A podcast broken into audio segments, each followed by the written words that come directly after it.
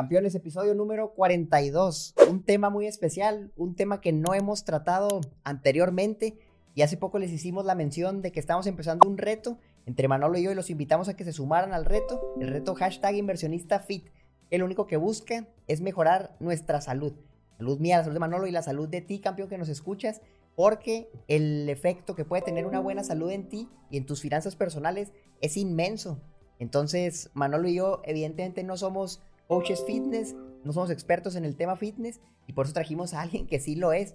Él es José Ruiz de Málaga Entrena. José, primero que nada, pues darte la bienvenida ya, buenas noches, porque vienes desde España, ¿cómo estás? Muy bien, muchísimas gracias a vosotros, sobre todo por contar conmigo y luego sobre todo por contar con tan buena iniciativa a la hora de ayudar a toda esa gente que está ahí con vosotros, a inspirarles para que inviertan, nunca mejor dicho, en su salud y en su calidad de vida. Al final lo que encontramos es que es muy similar el tema financiero y el tema de los hábitos de salud.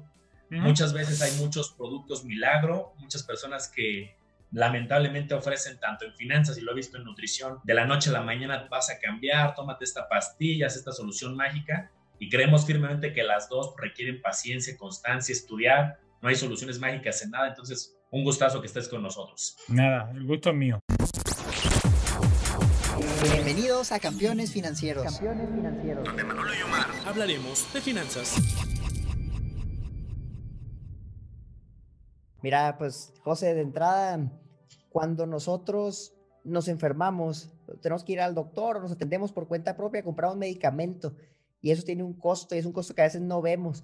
Entonces, el hecho de constantemente que te resfríes, que vayas a tener un tratamiento, te sale caro y aunque tengas un seguro, por ejemplo en México, José, tenemos el seguro de gastos médicos mayores que nos ayuda a cubrir emergencias médicas muy caras, pero los gastos pequeños como medicamentos en una farmacia, eso usualmente no te lo cubren, tú lo tienes que pagar por cuenta propia. Entonces es muy caro y nos dimos cuenta y esto personalmente a mí me impactó mucho porque tú, José, subiste, de hecho, entrenaste a Romual, Romual subió un video en su canal y él explicaba, yo en seis meses creo que fue, tuve una transformación muy importante en mi cuerpo, y todo fue gracias a José Málaga Entrena que nos dio el entrenamiento, las rutinas. Entonces subió unas fotos impresionantes, o sea, donde él era su antes, que estaba, pues estaba en una condición más o menos, y seis meses después, sí fueron seis meses, ¿verdad, José? Terminó, como ustedes dicen, tableta, o sea, fue, fue algo impresionante que yo dije, wow, era una persona, parece que ya más de 40 años, y de todas formas lo logró.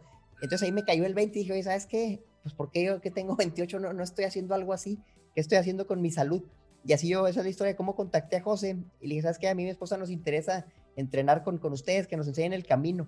Lo hicimos como dos meses, muy bien, entrenamos todo y obtuvimos resultados muy buenos. ¿Qué pasó luego? Me mudé y fue el proceso que me vine acá a México y dejé de entrenar, no tenía el equipo, no tenía la comida, entonces me descuidé un poco, pero ya he vuelto y más fuerte que nunca y más que nada ahora con este reto de inversionista fit.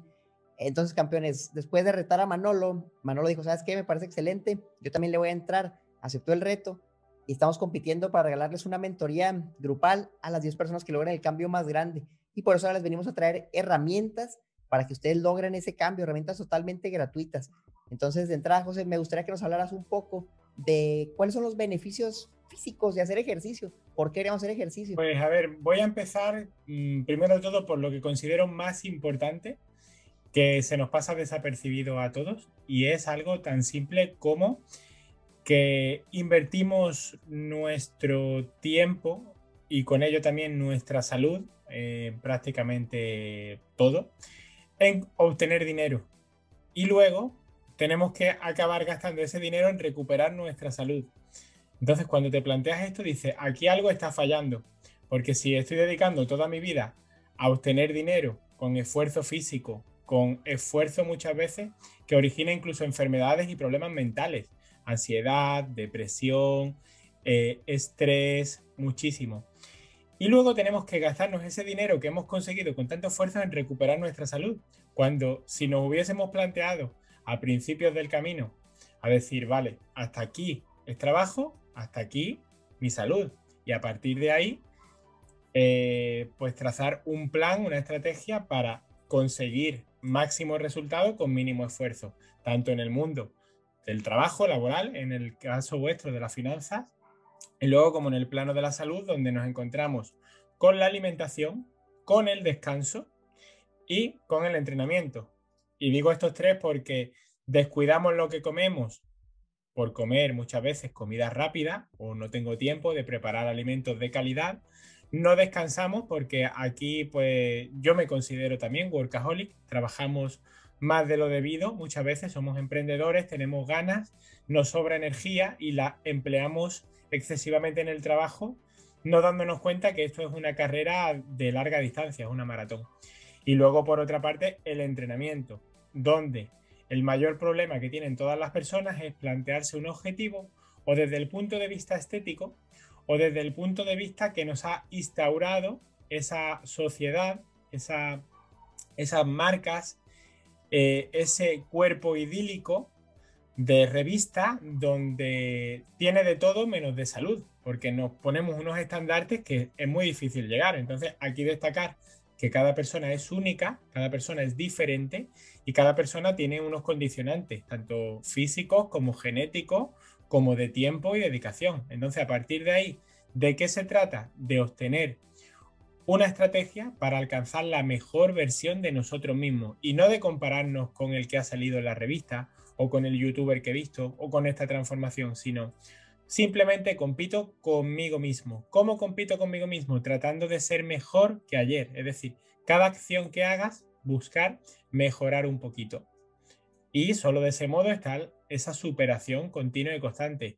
Yo me imagino que en el mundo de las finanzas, como es el vuestro, más todos los inversores que están aquí, pues todo el mundo empieza, eh, o el que quiere tener una larga trayectoria, empieza con cautela y estableciendo una estrategia. No va del todo a ahí, venga, voy con todo. ¿Por qué? Porque si no los días en el mundo de las inversiones los vas a tener muy cortos.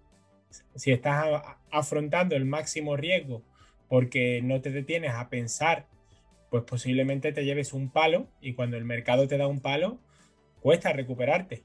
Entonces, eh, mucho ojo con esto. Ayer justamente escuchaba y, me, resultó muy gracioso porque escuchaba una conferencia que ponía como ejemplo, cuando un médico o un nutricionista o cualquier otro especialista de la salud te dice, sí, sí, tú, eh, tú tienes que comer un poquito de todo, pero con, con, moderación.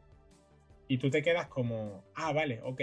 ¿Tú te imaginas eso trasladado al mundo de la inversión? Que alguien vaya a vosotros, recurra y con su dinero y diga, ¿en qué puedo invertir para no equivocarme? dice, ah, un poquito en todo. no, hombre, pues imagínate.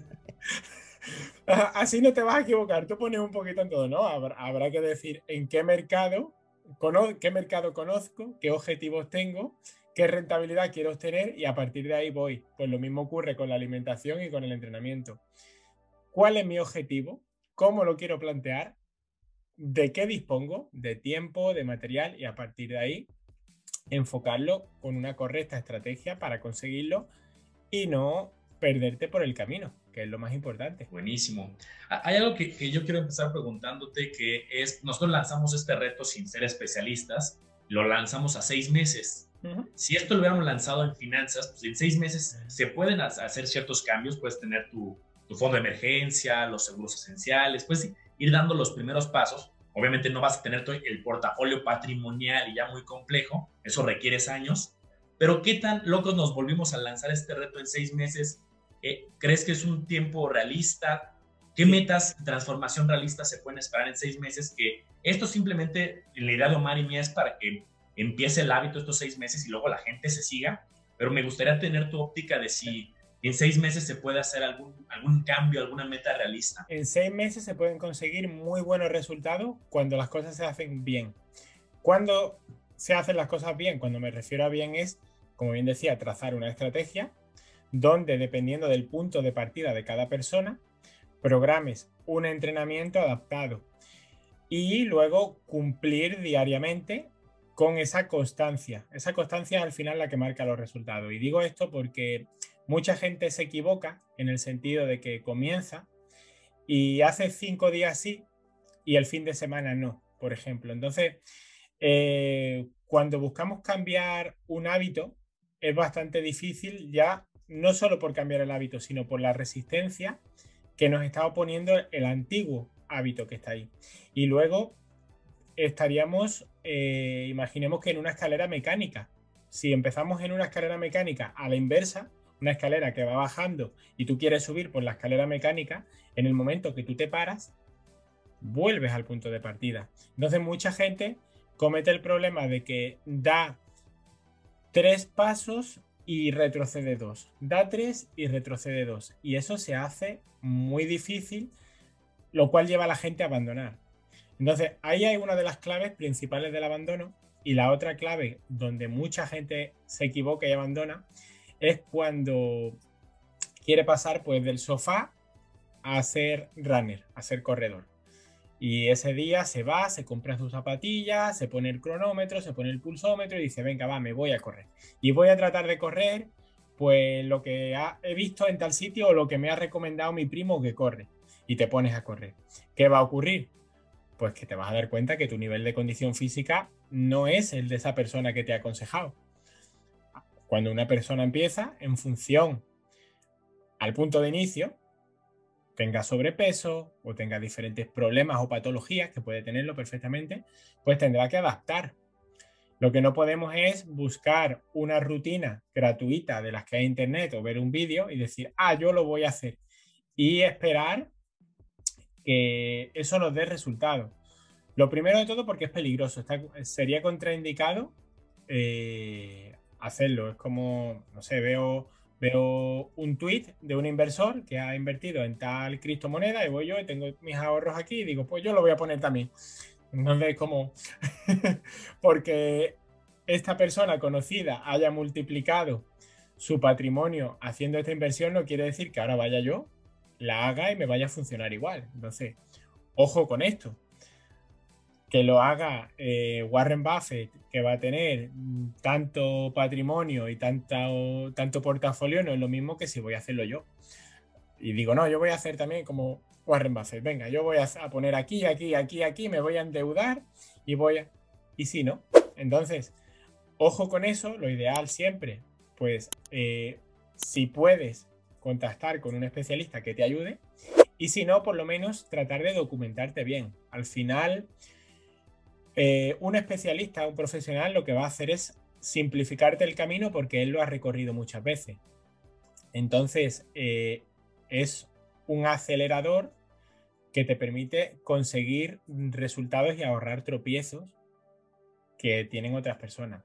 Similar a, a, lo que es el dinero, ¿no? El dinero no es más que un medio, una herramienta que es un acelerador. Oye, tengo dos opciones, o me compro 10 libros sobre una materia, aprendo, estudio y me pongo, o confío en alguien, le pago y me dirá que sí y que no para lo que quiero. Entonces, a partir de ahí, y luego pues ir paso a paso en el día a día. Y sí, en seis meses, como bien me decía, se pueden obtener muy buenos cambios.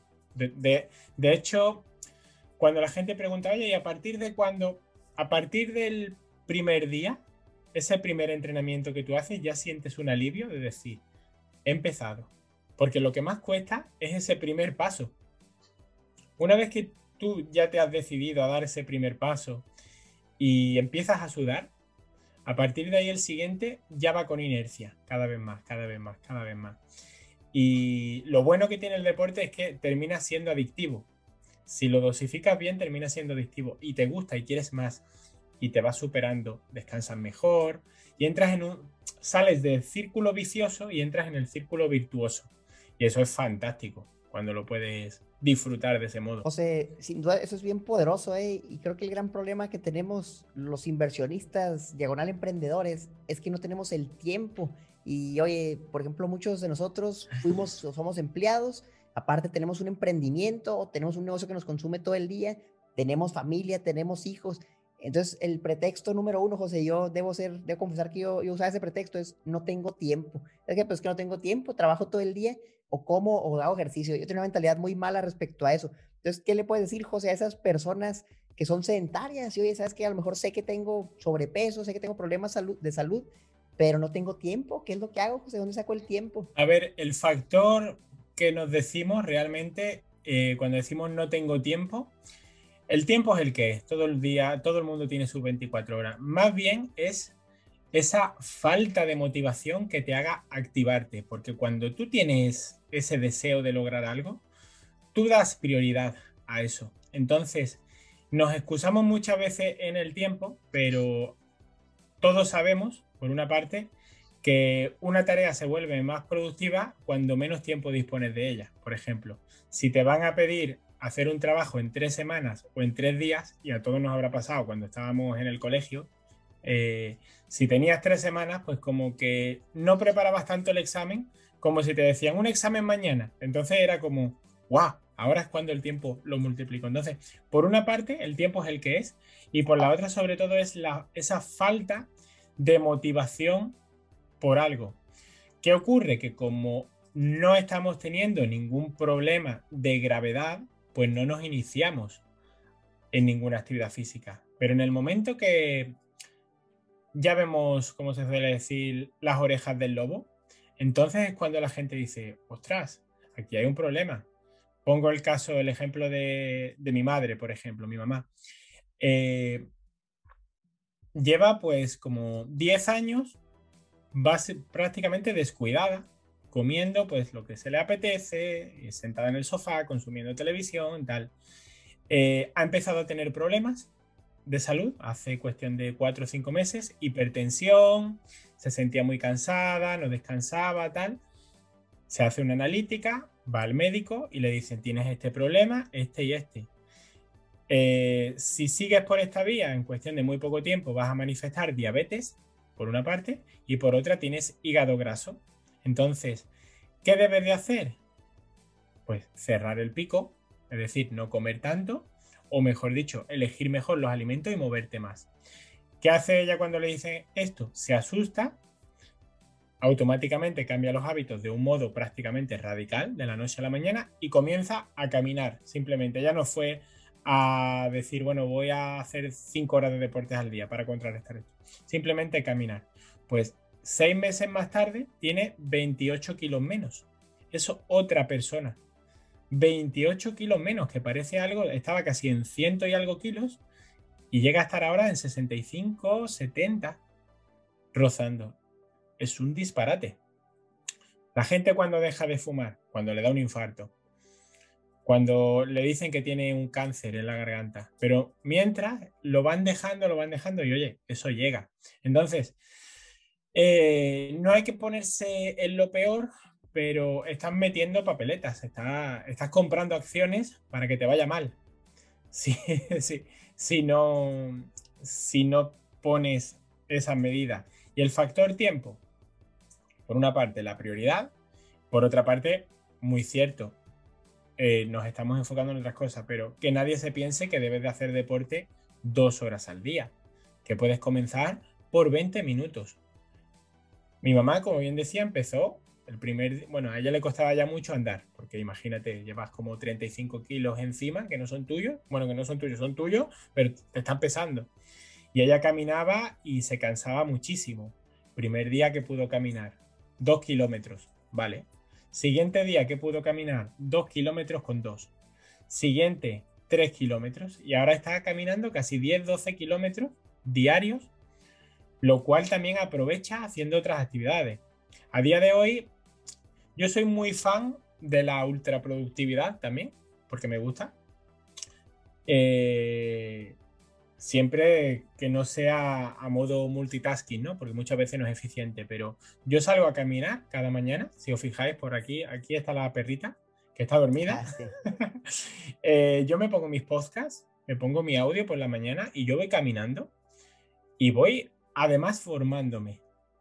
Empleo plataformas como Audible o escucho Spotify o Evox, me busco mis mentores, que son los que me gustan aprender de ellos, ya sea de educación financiera, ya sea de alimentación saludable, ya sea de mindfulness, dependiendo de cómo me levante ese día. Tengo mis cuatro o cinco canales que sigo y voy caminando y voy aprendiendo. Y no voy corriendo, no voy haciendo una actividad vigorosa, pero me voy moviendo. Y lo mismo en ese movimiento hay una pendiente y esa pendiente ya te, te hace exigir a tu corazón y aunque parezca poco, pues puedes quemar 300, 400 calorías andando sin darte cuenta. Y además estás aprendiendo.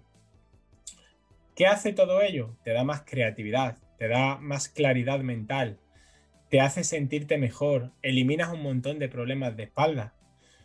Vosotros que estáis ahí, al igual que estoy yo aquí en una silla, porque ahora trabajo de forma digital, eh, los dolores de espalda están ahí. Y unos días más, otros días menos, y dices, ah, es que me duele la espalda, voy a cambiar de silla, me voy a gastar 500 dólares en una silla.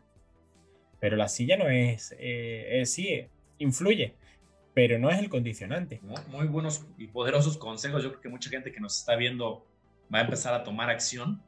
Y, y de ahí va mi siguiente incógnita, porque pues ahorita es complicado la, la, coyuntura que estamos viviendo y pues a lo mejor uno tenía muy mentalizado y pues me voy a inscribir a un gimnasio, pero luego ¿qué está pasando en México y en, y en muchos países del mundo? Los gimnasios los cierran, horarios limitados, o es complicado. Entonces yo te quiero preguntar, eh, como no sabemos qué va a pasar ahorita en México, vamos muy lento con el tema de la vacunación, vamos a pasos firmes, pero, pero yo creo que va a tardar un muy buen rato.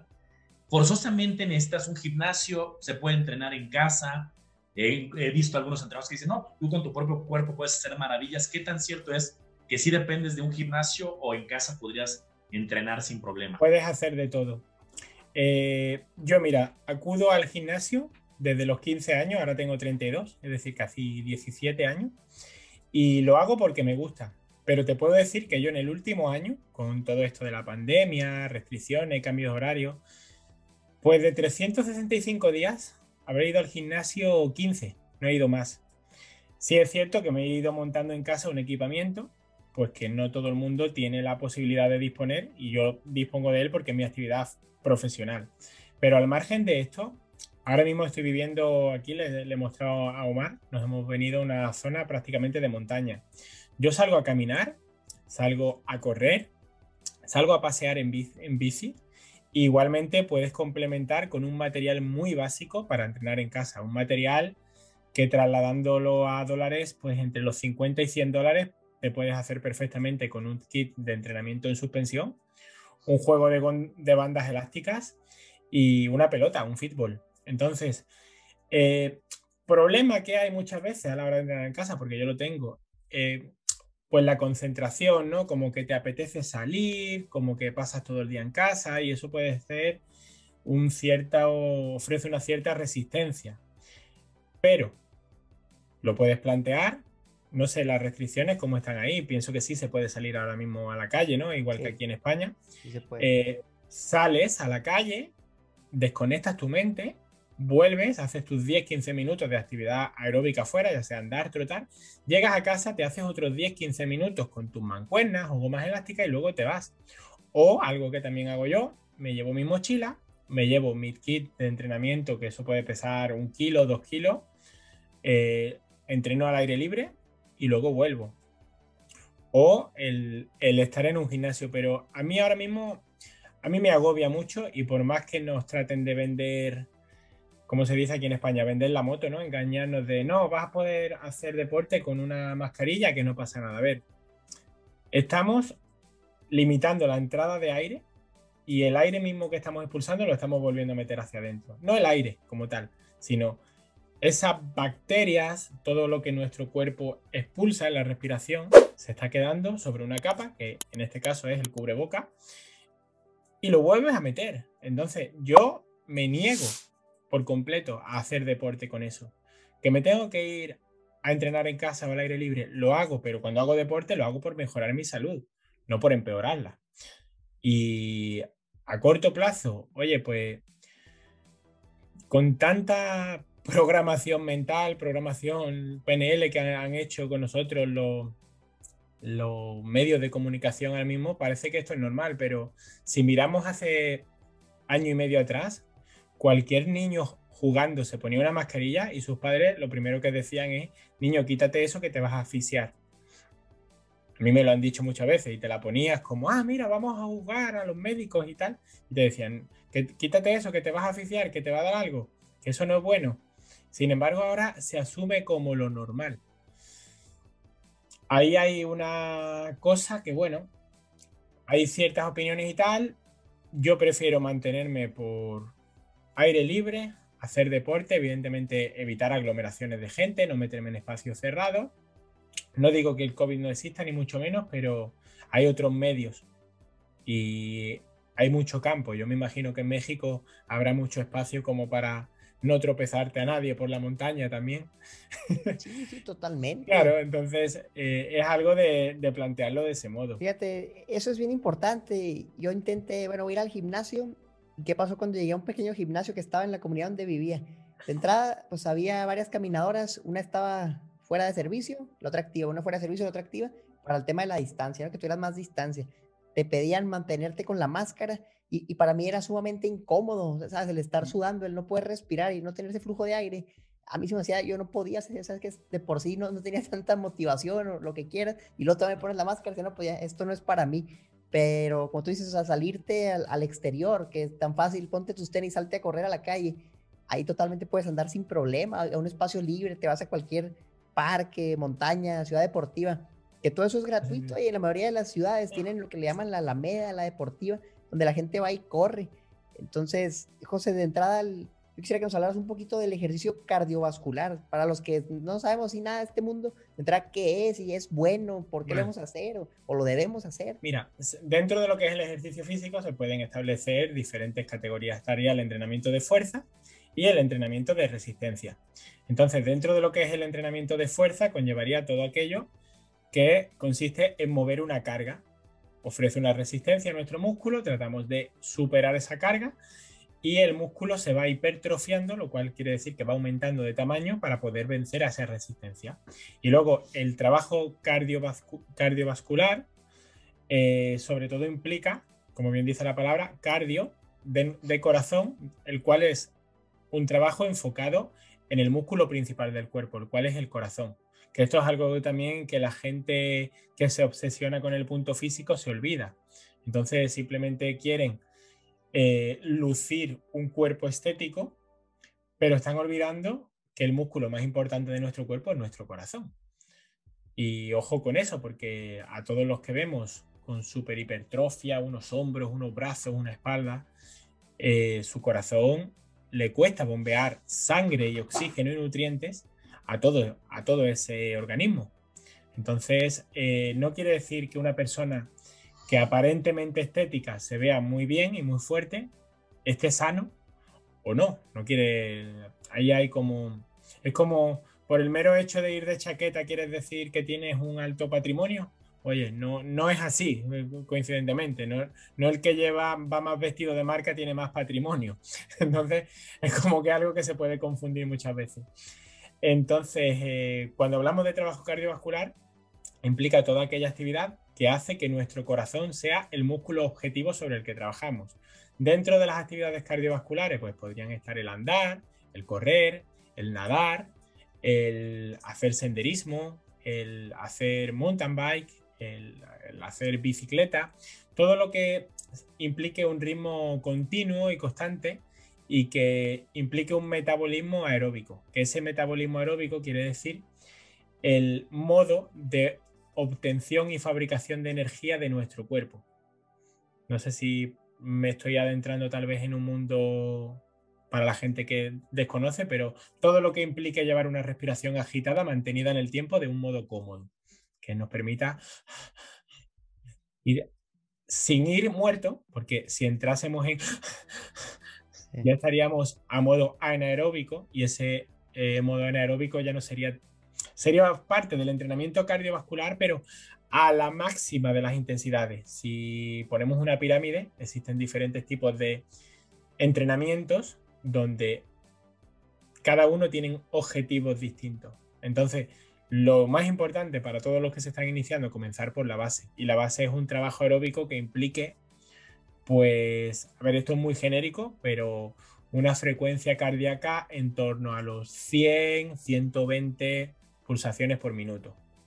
Es algo muy genérico, habría que calcular, pero coincide bastante también en la, franja. Habrá personas que a 100, 120 están muy relajadas y habrá personas que alcancen los 120 muy rápido. Todo depende de, de, esa eficiencia que tenga ese músculo cardíaco, el cual es el corazón, a la hora de bombear sangre porque el corazón lo que hace en cada loop dub, que se le llama, cada pum pum, pum pum, es que bombea sangre con oxígeno a los diferentes músculos de nuestro cuerpo, con el objetivo de aportar oxígeno y nutrientes. Todo el entrenamiento que vaya enfocado a la mejora y a la eficiencia hace que, vaya mejorando pues nuestra eficiencia cardíaca. Sí, José, sí, está excelente la explicación. Y es que este para muchos de nosotros puede ser un tema totalmente nuevo, porque es algo que no, no vemos prácticamente nunca. Y si, si nada vemos videos de finanzas, de inversiones, pues esto jamás, creo que jamás hemos mencionado algo de la frecuencia cardíaca, pero es información que tenemos que ir absorbiendo, ¿no? Entenderla. Pero seguro que a más de uno le sube la frecuencia cardíaca en función a cómo vayan las curvas en, la inversión. Sí es. Oye, José, yo te quería también preguntar otro, otro pilar, porque creo que aquí, aparte de, de generar el hábito del deporte, pues habrá otros hábitos importantes que no me dejarás mentir. Creo que solamente entrenar por tener mala alimentación o dormir mal, yo creo que van de la mano. Entonces aquí eh, a pesar de que también queremos traer especialistas en temas de nutrición, algunos tips generales. Luego encuentro gente que, que, quiere hacer deporte, pero tiene hábitos de tomar, por ejemplo, y pregunta, oye, pues es que puedo tomar y puedo hacer deporte, ¿qué tanto se pueden combinar? Yo creo que si quieres un cambio pues, más en forma, pues tienes que alinear las tres cosas, ¿no? Dormir bien, buena alimentación y buen deporte. Algunos tips generales para los que estemos empezando en temas de alimentación, por ejemplo. Yo voy a entrar en, el origen de, de, dónde viene todo esto históricamente, ¿vale? Yo no tengo nada en contra de la iglesia, ni sí ni no, pero cuando se estableció esa religión hace, pues, podemos decir, unos 500, 600 años, eh, se hizo una división de cuerpo y alma. Entonces el cuerpo era como lo terrenal y el alma es lo divino, lo que está en comunicación con Dios. Sin embargo, no debemos de olvidar que somos uno. Es decir, cuando hablamos del ser humano, es cuerpo y alma. Una persona que no se sienta agradecida por su vida, lo va a penalizar en su cuerpo. Y yo pienso que mucha gente puede estar en un nivel de conciencia que esa conexión no la comprende, pero es que han hecho un esfuerzo enorme se ha hecho un esfuerzo enorme durante cientos de generaciones por separar esto. Entonces era como, ah, el cuerpo, no hace falta cuidarlo tanto, pero sí, aquí hay que creer siempre en Dios y aportar todo a Dios. Entonces, ojo con esto, porque eso, conforme transciende el paso de los años, nos lleva a descuidar nuestro cuerpo. ¿Qué ocurre si descuidamos nuestro cuerpo? Que estamos entrando en un círculo vicioso. Por una parte está la comida, por otra está la alimentación y por otra bueno, la, alimentación, por la otra el, el entrenamiento y por la otra el descanso. Cuando tú comprendes que tu cuerpo es una unidad donde todo está relacionado y cualquier malestar, preocupación, ansiedad o que no te sientas en tu propósito de vida, todo eso puede generar problemas a nivel físico o a nivel alimentación. Y lo mismo sucede si, si quitas cualquiera otra de las patas. Si estás fallando en la alimentación o en tu entrenamiento, te pueden llevar a crisis existenciales de decir cuál es mi sentido y mi propósito en la vida. Entonces, cuando entramos en el mundo de la alimentación, nos encontramos con que aquí, sin entrar en grandes conspiraciones, pero hay... Eh, la alimentación cambió mucho en el momento que el ser humano pasó de ser cazador a recolector. Y cuando empezó a ser recolector, luego cambió aún más cuando empezó a fabricar y a ser productor. ¿Qué ocurrió? Pues que se comenzaron a producir diferentes alimentos, los cuales ya no son tan naturales, y ahí entramos en los procesados, que está muy bien poder conservar un alimento, pero producir alimentos conociendo cómo funciona el cuerpo, aprovechándonos del desconocimiento de la población para hacerles adictos a esos alimentos, ojo con eso, porque aquí todo el mundo que estamos presentes eh, hemos sufrido y estamos sufriendo eso, esa ignorancia que nosotros tenemos porque diferentes fuentes, llamémoslo fuentes, con, con más poder y entendiendo el poder como el conocimiento han hecho que tengamos esa adicción por diferentes alimentos que ellos han creado para la población. Entonces ahí entramos en el tema de los azúcares añadidos. ¿Cuántos alimentos a día de hoy no están procesados con azúcares añadidos? ¿Qué hace el azúcar en nuestro cuerpo? El azúcar cuando entra en nuestro cerebro, en nuestro torrente sanguíneo, genera un pico y ese pico hace que liberemos dopamina, lo cual es un neurotransmisor que se relaciona con la felicidad. Entonces, al igual que puede ser adicto porque tenemos liberaciones de dopamina, el que las inversiones vayan bien y estemos ganando dinero, y genera una adicción a que quieres ir a la pantalla y al ordenador a ver si tus inversiones siguen creciendo y están monetizando más, lo mismo genera con la alimentación. Pero no nos damos cuenta y caemos adictos a diferentes productos. Entonces, algo muy, muy importante es que ya conociendo cómo funciona este círculo vicioso y esta trampa que han creado para que todos mordamos el anzuelo y compremos de forma desmesurada sin jamás plantearnos eso, es comenzar a ver las etiquetas y tener un mínimo de conocimiento básico en lo que se refiere a la alimentación.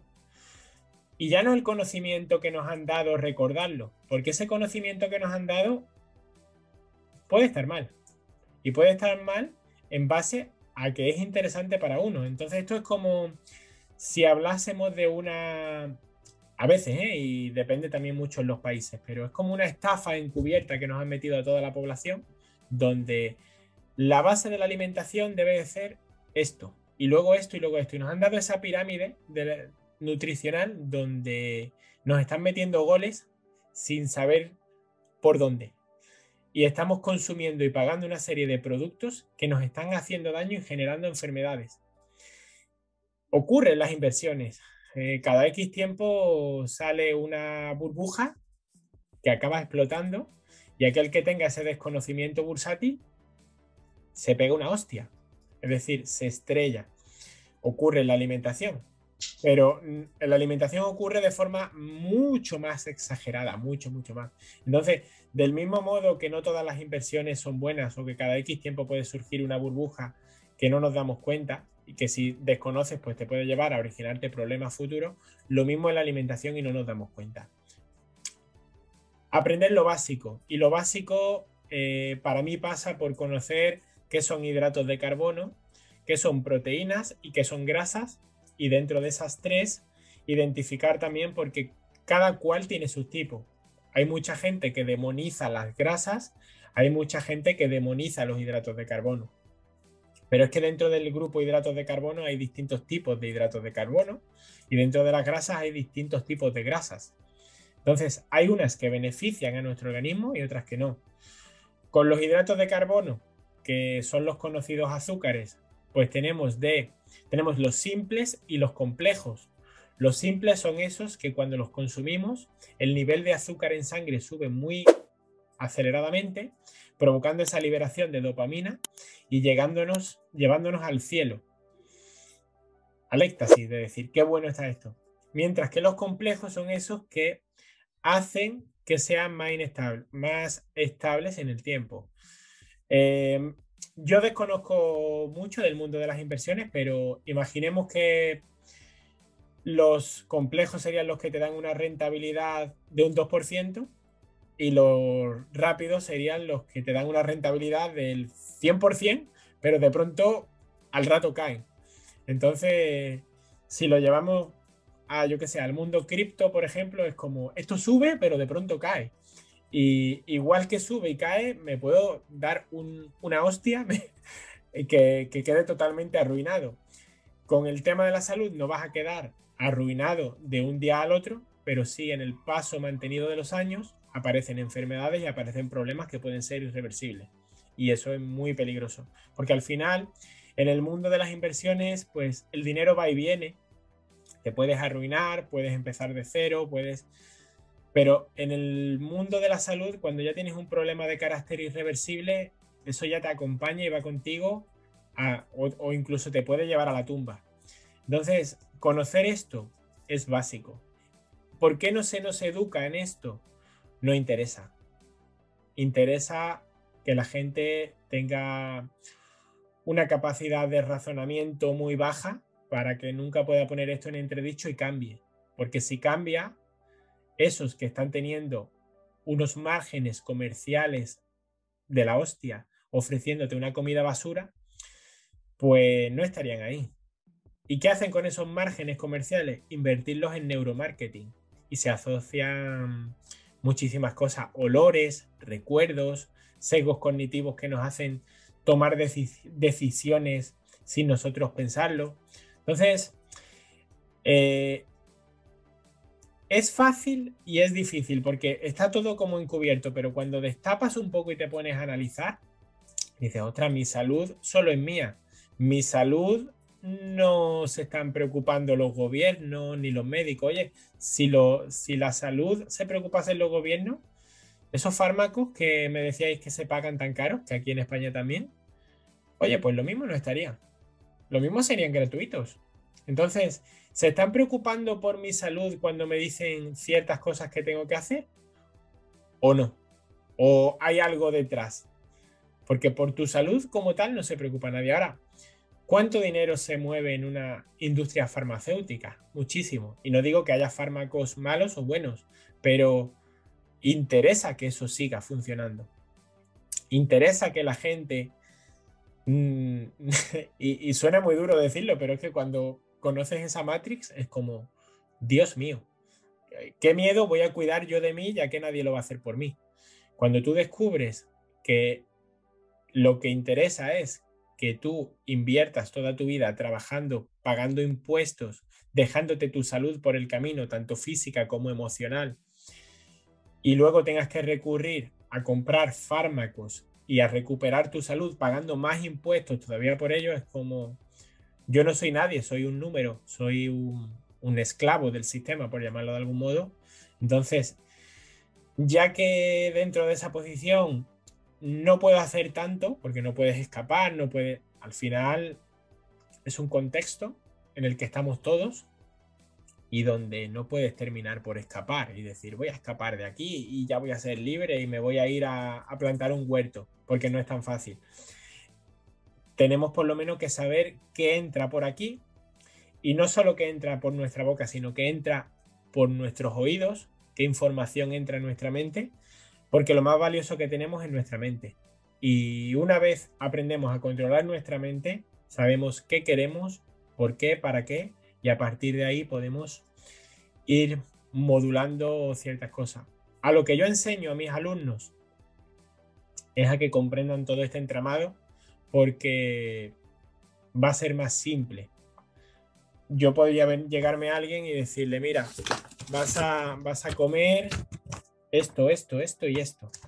Vale, pero esa persona se va a frustrar posiblemente en un tiempo o va a conseguir su objetivo, pero no está yendo a donde debe de ir. Si vosotros queréis hacer a alguien libre financieramente, no va si le dices, invierte aquí, pon todo tu dinero ahí y aquí, aquí. Lo ideal, oye, aprende lo básico, qué es un pasivo, qué es un activo, eh, qué es una rentabilidad, cómo enfocar esto a medio plazo, a largo plazo, a corto plazo, qué nivel de riesgo quieres asumir. Y a partir de ahí la persona decide. Pero si la persona va a donde le dicen pon aquí todo, ostras, cuidado. Y hay mucha gente también en vuestro mundo que se dedica a eso, a que te venden formaciones, a que te prometen algo que no es sostenible y juegan con el desconocimiento y la ignorancia. Al final, el que más en desventaja está es el que menos conocimiento tiene y no se da cuenta de todo el entramado. Entonces, Mm, parece como que estoy haciendo quizás un monólogo, ¿no? Pero es que me gusta ir al origen y decir, mira, esto es lo que está pasando y ir de forma pausada, que la persona sepa posicionarse en ese contexto y decir, ostras, es que dependo de mí, de nadie más. Cuando yo vaya al médico de cabecera o al nutricionista, siempre va a haber gente que va a querer ayudar de un modo altruista y va a haber otra gente pues que va a tratar de, aprovecharse de la situación. Y esto es así, en la condición humana es triste, pero es así. Totalmente cierto, José. te voy a contar algo, fíjate, yo, yo acabo de regresar a México hace poco, hace un par de meses, y para mi sorpresa, cuando regresé y fui al súper, me di cuenta que ahora aquí se llama Secretaría de Salud, ellos etiquetan los productos y entonces ya le ponen, este tiene exceso de grasas saturadas, exceso de azúcares, exceso de calorías, exceso de grasas trans, y ya te ponen una etiqueta bien clara en el empaque que hace que el empaque se vea horrible, ¿no? Y tú lo ves y dices, híjole, pues aquí va a morir si me como esto. Y a lo mejor ya la piensas dos veces. O sea, llegamos al punto, José, donde el, gobierno tuvo que intervenir y hacer eso. Y, entonces ahora puedes ver un producto muy bueno, José. Oye, las galletas de, bimbo que me representaban a mi familia, que me la vendieron como la unión familiar. Y luego es todo lo que te estás comiendo y es puro mugrero. Hoy justamente estaba indagando en las redes y hay algo aquí que se ha metido en España que se llama Nutri-Score, que es una puntuación que le dan a los productos a valor, modo valor nutricional, lo cual es un semáforo. Eh, a priori, para toda esa gente ignorante que va al súper, ve un semáforo y si coge los verdes, pues vale, fantástico. Cuando te pones a investigar y dices qué hay detrás de esto y lo haces desde el punto de vista del conocimiento o de la conciencia, te das cuenta de que es puro marketing y que hay muchos intereses por detrás. ¿Por qué? Lo primero porque no está siendo obligatorio y no hay una regulación desde el punto de vista de la base. Y ya no es una, una regulación gubernamental o algo así, sino... Es que vuelvo a lo que decía antes, o cuidas tú de ti mismo nadie va a cuidar de ti. Aquí hay muchos intereses ocultos detrás que no vemos. Eh, cualquier compañía puede pagar cantidades desorbitadas de dinero porque su producto aparezca cualificado de un modo u otro. Porque el impacto económico para ellos cuando están patrocinando esto es muy pequeño para la rentabilidad que se utilizan. Incluso se estaba hablando que hay ya países dentro de lo que es Europa y también creo que en América que han, que han tomado la decisión de prohibir el que aparezcan dibujos animados eh, vendiendo esos cereales. Entonces, sí, pero no. O sí, pero no el pero no, sino pero ¿qué hay detrás? Y ahí es donde la persona tiene que investigar, porque también, según he visto, lo están clasificando en muchas partes en función al aporte de hidratos de carbono, proteínas o grasas. Pero como bien decía, en esos tres niveles hay otros subniveles que también son muy peligrosos. Es como si en el mundo de las inversiones decimos, vale, tenemos eh, la bolsa, yo ahí me pierdo, sabréis poner vosotros ejemplo, pero bienes inmobiliarios, bienes bursátiles y criptomonedas. Y dices, ostras, tengo estos tres. Pero es que dentro de estos tres puede haber inversiones de inmobiliario muy peligrosas, puede haber inversiones en criptomonedas muy peligrosas y en el mercado bursátil también. Entonces, ¿Cuáles son más de riesgo? Las mobiliarias y es como generalizar demasiado. Dentro de los azúcares están los azúcares añadidos, pero es que aunque no haya azúcares añadidos, puede haber una cantidad de aditivos, de estabilizantes y de conservantes brutal o de edulcorantes. Es que nos encontramos ahí con tres, con tres cosas, tres piezas que si no sabemos lo que son y que además nos la camuflan con el nombre de E-420, y tú dices, ¿eso qué es? Ahora te tienes que ir tú a Google, decir, ¿qué es el, un un potenciador de sabor? Imagínate de lo que estamos hablando. Yo ahora justamente hace eh, dos semanas, por venirme a vivir a una zona más rural, pues hay una persona que vende ecológico. ¿Qué ocurre cuando compras ecológico? Un poquito el precio más caro. El sabor no hay color, no es una diferencia bestial. Ayer probaba unas fresas y la fresa sabía a fresa. Compras una fresa en el supermercado y te sabe a, agua. ¿Y qué, cuántos componentes no le ponen? La otra experiencia, compro espinaca, lechuga y todo esto, lo metes en el frigo, te dura dos días. Compras unas en el súper y te duran una semana. ¿Es porque son mejores? No, es simplemente por la cantidad de aditivos que llevan. Entonces, ¿Quiere decir que lo podemos catalogar de alimento saludable porque es un garbanzo? Ostras, pues si es un garbanzo es saludable, pero si es un, garbanzo momificado, porque puede ser un garbanzo momificado con conservantes o transgénico para que haya producido mucho más garbanzos durante la temporada, ya no tiene la misma calidad nutricional ese garbanzo. Y puede ser muy bonito. Es como ver a alguien vestido pues, de chaqueta y oliendo a colonia. No quiere decir que esa persona no esté enferma o esté podrida por dentro, por llamarlo de algún modo. Entonces, mucho ojo con eso y para eso hay que tener cierto conocimiento que si no lo tienes, quien pierde eres tú, porque nadie se va a preocupar de tu salud. Cuando vas a ir al médico, pues posiblemente te acabe recetando una serie de fármacos que provoquen otra serie de reacciones en tu cuerpo que puedan dar otra serie de problemas que no lo darían otras, otras cosas. Entonces, ojito con eso. Perfecto. Omar, no sé si alguna otra pregunta. Yo, hay una que, que, tengo tan final que los famosos suplementos, los famosos apoyos que, que hasta aquí en México tienen la leyenda, este, no, no, no, no se es responsabilidad del que lo usa y hay una variedad de suplementos allá afuera. Aquí en todos los centros comerciales, o sea, hay tiendas especializadas de suplementos, gente vestida con batas y pues, siempre también el marketing, oye, dos por uno, aprovecha. Y hay de todo, ¿no? Que proteínas, que quemadores de grasa, que óxidos nítricos. Hay un mundo allá afuera. Eh, sé que también es otra rama muy profunda, pero aquí, no sé, algún, algún tip o algo que nos puedas dar para estas personas que que no sabemos, no somos especialistas y vemos ahí bombardeo. Eh, oye, compra proteínas si quieres ponerte fuerte, compra un quemador de grasa si quieres acelerar resultados. ¿Qué tan cierto es esto? ¿Recomendable, no recomendable? Aquí voy a, mojarme también porque aquí hay mucho marketing y dentro de todo ese marketing luego también está que, que algo te pueda beneficiar o que no, pero sobre todo hay mucho marketing.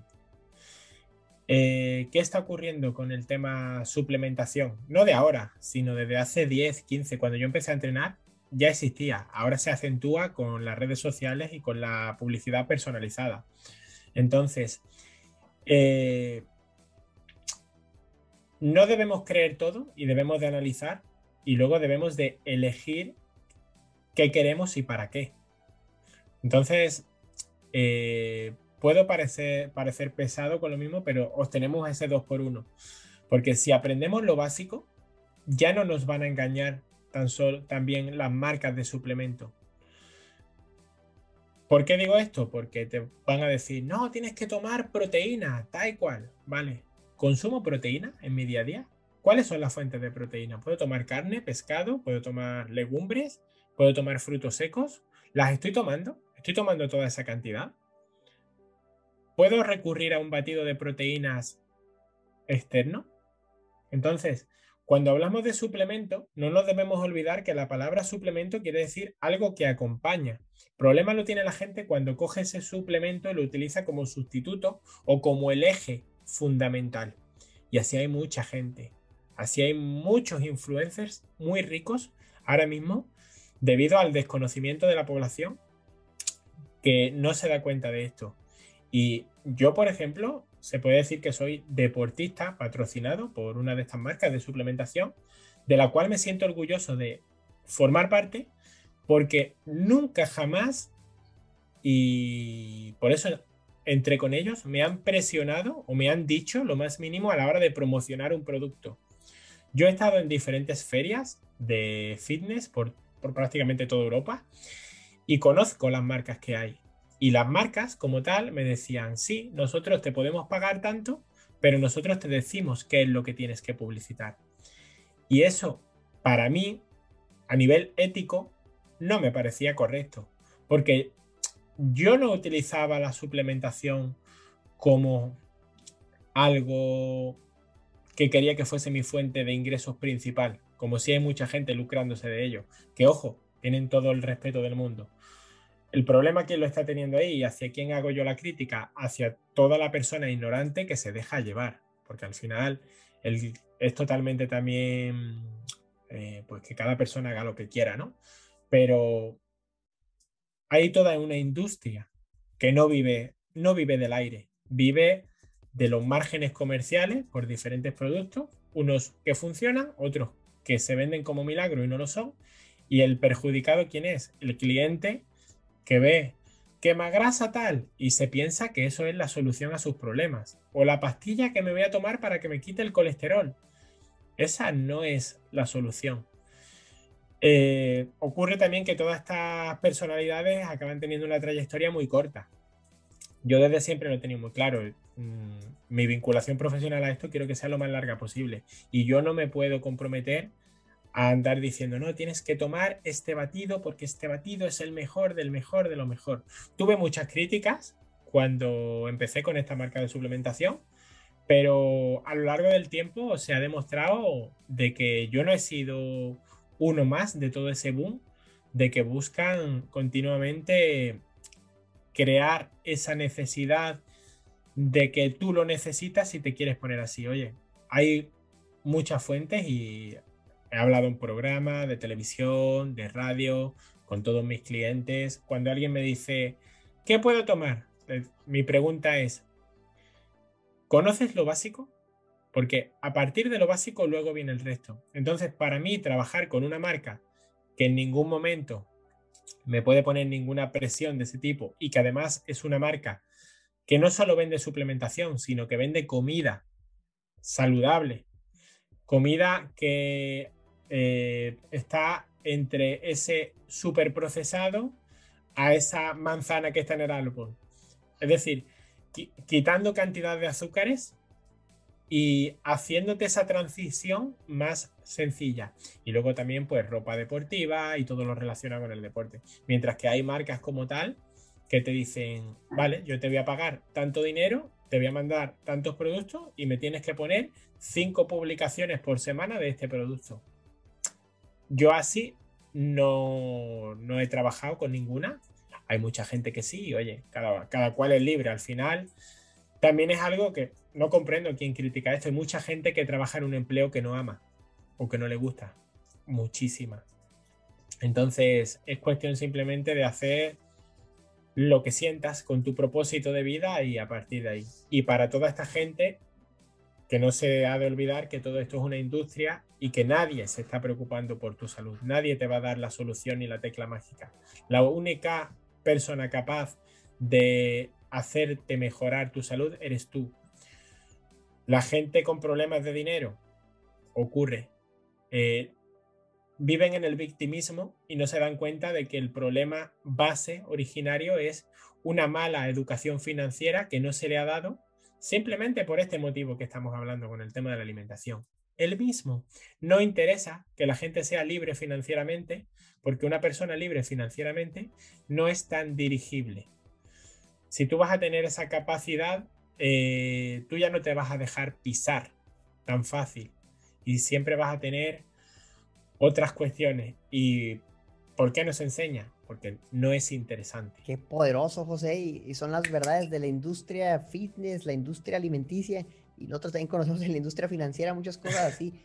Y eso es la realidad, o sea, muchas veces el sistema pues está hecho para beneficios de algunos, ¿no? No, probablemente no el beneficio común, y es por eso que nosotros también tenemos estas iniciativas de educación financiera, que creemos que hace falta mucha información financiera, este tipo de información de, alimentos, de ejercicio, yo siento que es algo que debería ser esencial pues, en, en la vida de todos, y este episodio ha sido muy valioso. Yo te agradezco mucho por tu tiempo, porque son, cosas que nosotros jamás mencionamos, cosas que no sabemos, pero que necesitamos saber y que a las personas les puede ayudar mucho. Entonces, sí. algo que añadir, que a todas estas personas, ya no que trabajen pues en una oficina o sentados, sino sobre todo en el mundo de las inversiones como tal.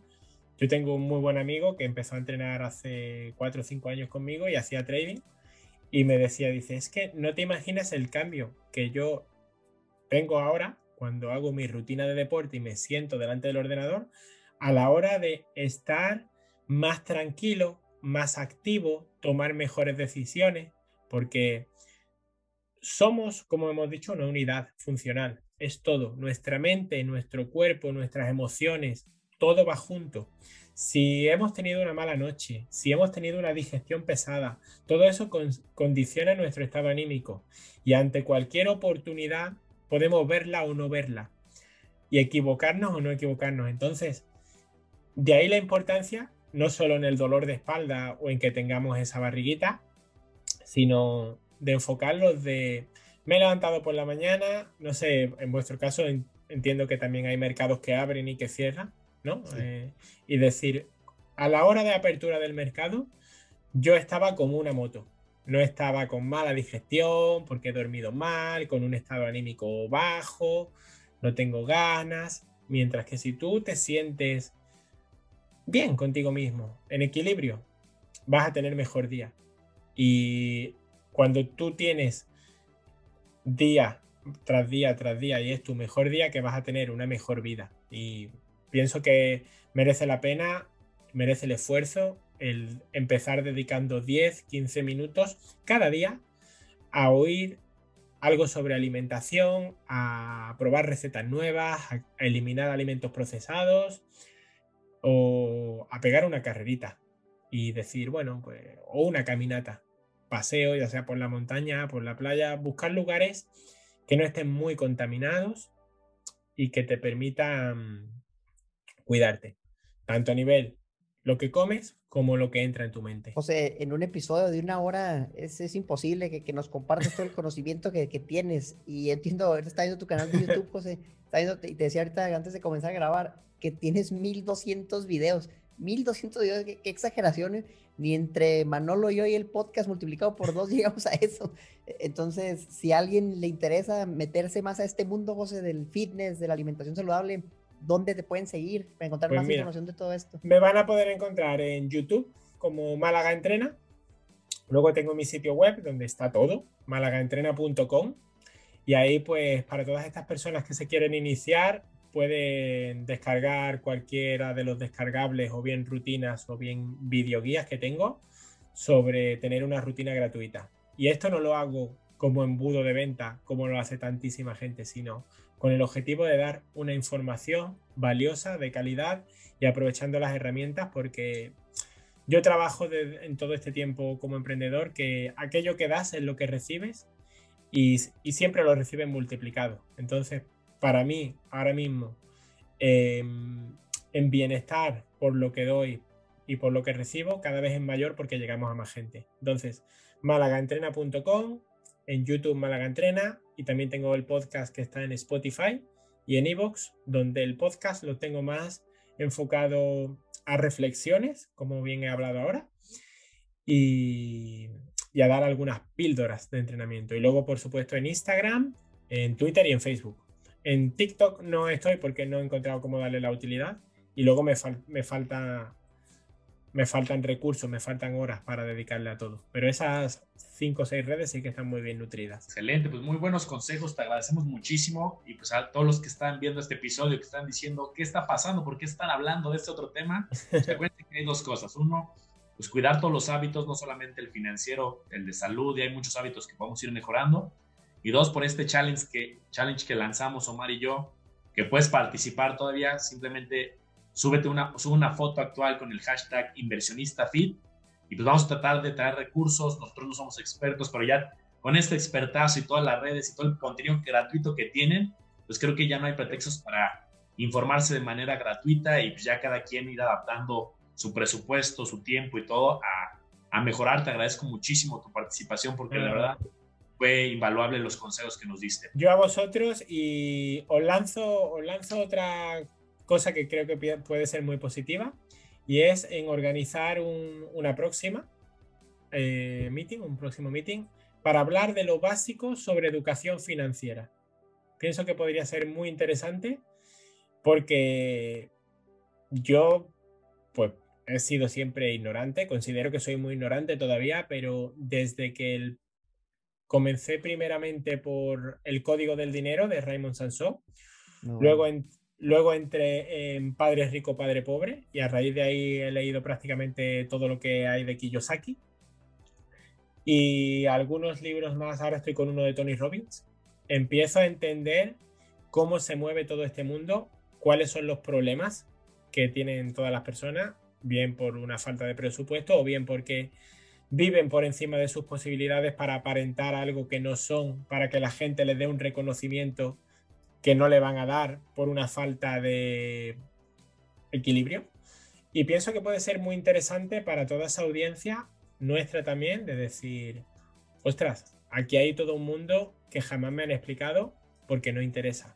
Porque a mí jamás me han explicado en el colegio la diferencia entre un activo y un pasivo. Y cada vez que voy a un banco me ofrecen tarjetas de crédito que le odio como el demonio, la, les huyo como el demonio porque no quiero una tarjeta de crédito. Sin embargo, la gente vive gastando el dinero que todavía no ha ganado y continuamente están endeudados y jamás podrán salir de esa carrera de la rata que tan difícil lo tienen por todo esto. Así que pienso que puede ser muy interesante, por lo menos dar esas píldoras básicas de decir un activo, un pasivo, qué tipo de activo, qué tipo de pasivos y cómo entrar no en el mundo de las inversiones, sino tener una educación financiera que te permita llegar por lo menos a fin de mes, porque hay mucha gente que no llega. Totalmente, José. Nosotros encantados, con gusto nos conectamos con fecha y hora y, ten por seguro que Manuel y yo tenemos la misma visión de llevar la educación financiera gratuita a las personas. A las personas deben saber esto, así como deben saber qué comer, hacer ejercicio, porque como tú dices, somos uno solo, un cuerpo y alma, y tenemos que estar bien en todos esos hábitos, a, esos ámbitos.